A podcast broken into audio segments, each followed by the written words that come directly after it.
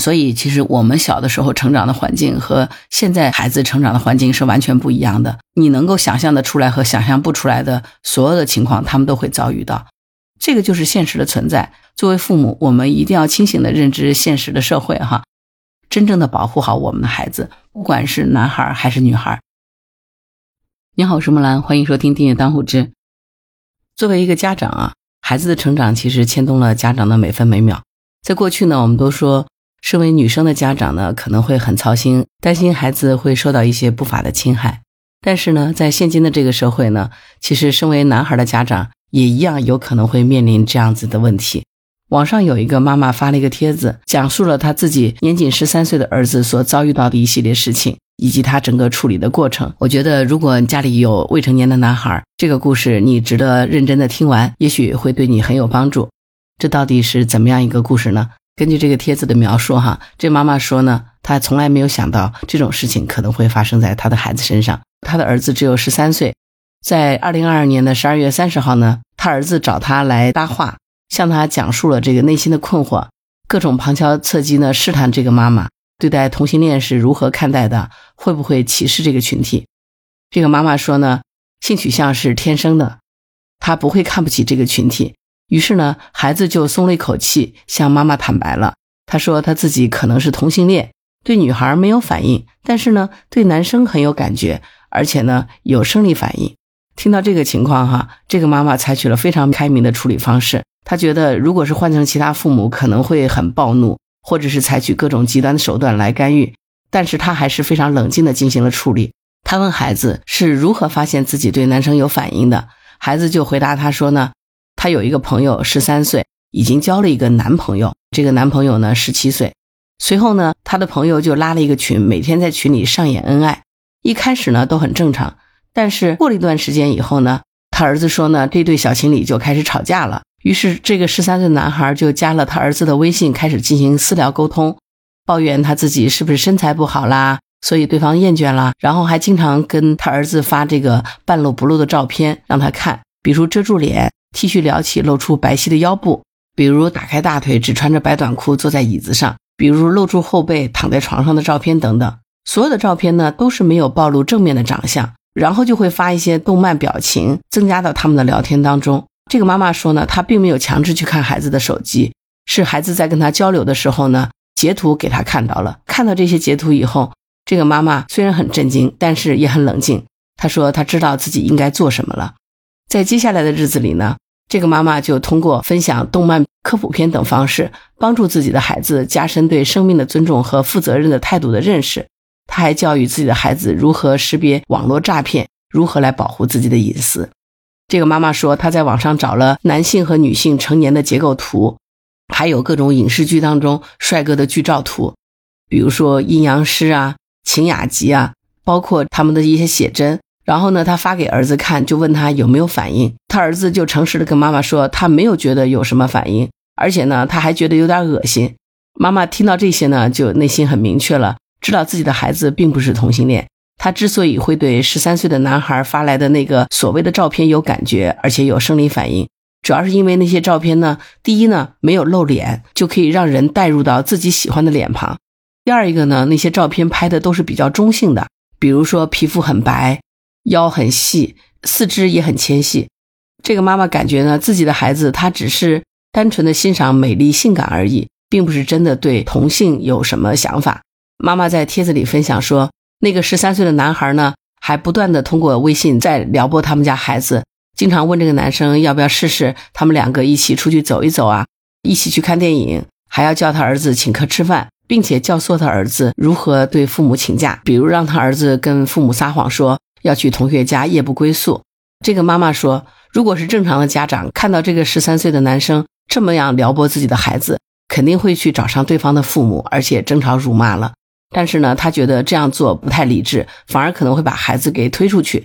所以他的处理方法是这样子的：他跟儿子进行科普，告诉儿子，如果同性发生关系是需要清理肠道的，这个清理针筒有多粗。而且呢，人类的排泄物里面是含有染色剂臭味的，可以沾染另外一个人的人体，持续要多久？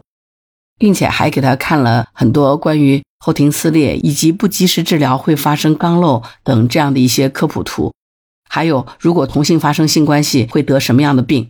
在妈妈跟他科普这些知识之后呢，孩子说真是太恶心了，于是呢，当着妈妈的面拉黑了这个的朋友，并且呢，退出了这个群。从这个妈妈说的这个帖子里来看呢，他的做法真的是非常理智和理性啊。因为十三岁的孩子其实已经开始步入青春期，内心是非常叛逆的。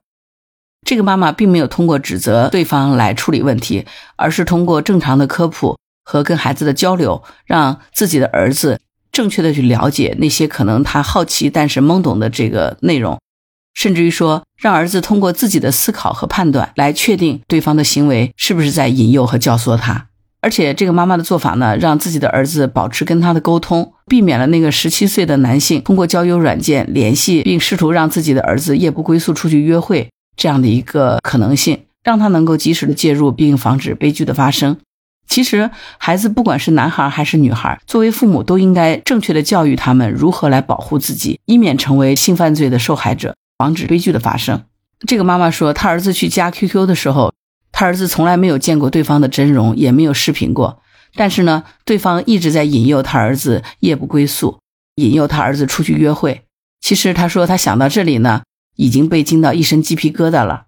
如果不是因为他和孩子日常有交流，而且出事的第一时间孩子就来询问他，那么现在他的孩子可能会被对方伤害了。所以呢，这个妈妈说，她奉劝已经做父母的各位，不要因为自己的孩子是男孩子。就疏于防范，因为现在真的有人就会不管受害者的年纪和性别，用尽各种各样的手段去伤害孩子。而且从现在现行的法律法规来说呢，很难给这些事情进行定义，惩罚罪犯。后来呢，这个妈妈讲，那一对所谓的十三岁和十七岁的朋友，最终呢把他的儿子已经拉黑了。这个妈妈就确定啊，其实这可能是一对演双簧的骗子。呃，应该是发现他们家孩子已经向父母坦白了。担心事情败露呢，所以抢先一步进行了处理。呃，这个妈妈就觉得非常后怕，如果她的孩子不和她沟通，真的直接跑去面基，估计悲剧可能已经酿成了。真的，她觉得太完心了。可能在网上很多人都会说发生过这种事情，为什么学校还不进行科普男女这个两性教育？其实真实的答案是你教不了，没办法教。特别是避孕、人流、堕胎这些，基本上学校是避而不谈的。如果真的教了这些内容，估计有些家长还会去举报呢。从这个妈妈分享的这个故事上来说呢，应该说这个妈妈处理的非常理智和智慧啊。现在的孩子在互联网时代成长，他们真的在网络上能够接触到所有你能想象的出来和想象不到的信息，而网络上面真的是各种各样的人都存在。有的时候我们甚至于说，可能觉得在网络上遇到的坏人和恶人会更多。其实不是坏人和恶人更多，是因为我们过去在线下呢，坏人和恶人我们没有办法接触到那么多。呃，比如说过去纯粹的在线下，可能日常我们的生活范围就是方圆三公里之内，在方圆三公里之内呢，可能比如说有十个坏人，所以我们最多也就是遇到十个坏人，对吧？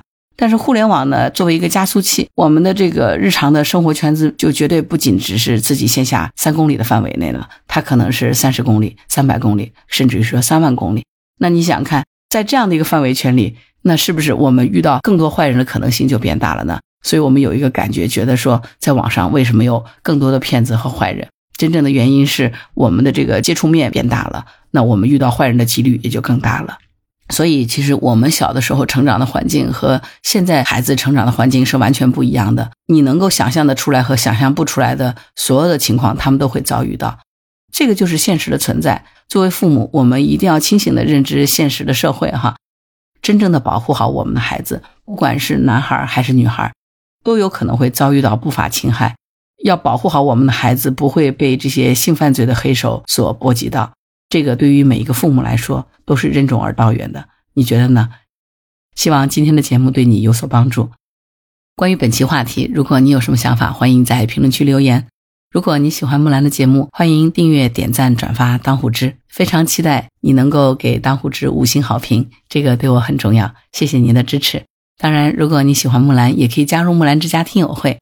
请到那个人人都能发布朋友圈的绿色平台，输入木兰的全拼下划线七八九就可以找到我了。好啦，今天就到这儿，我是木兰，拜拜。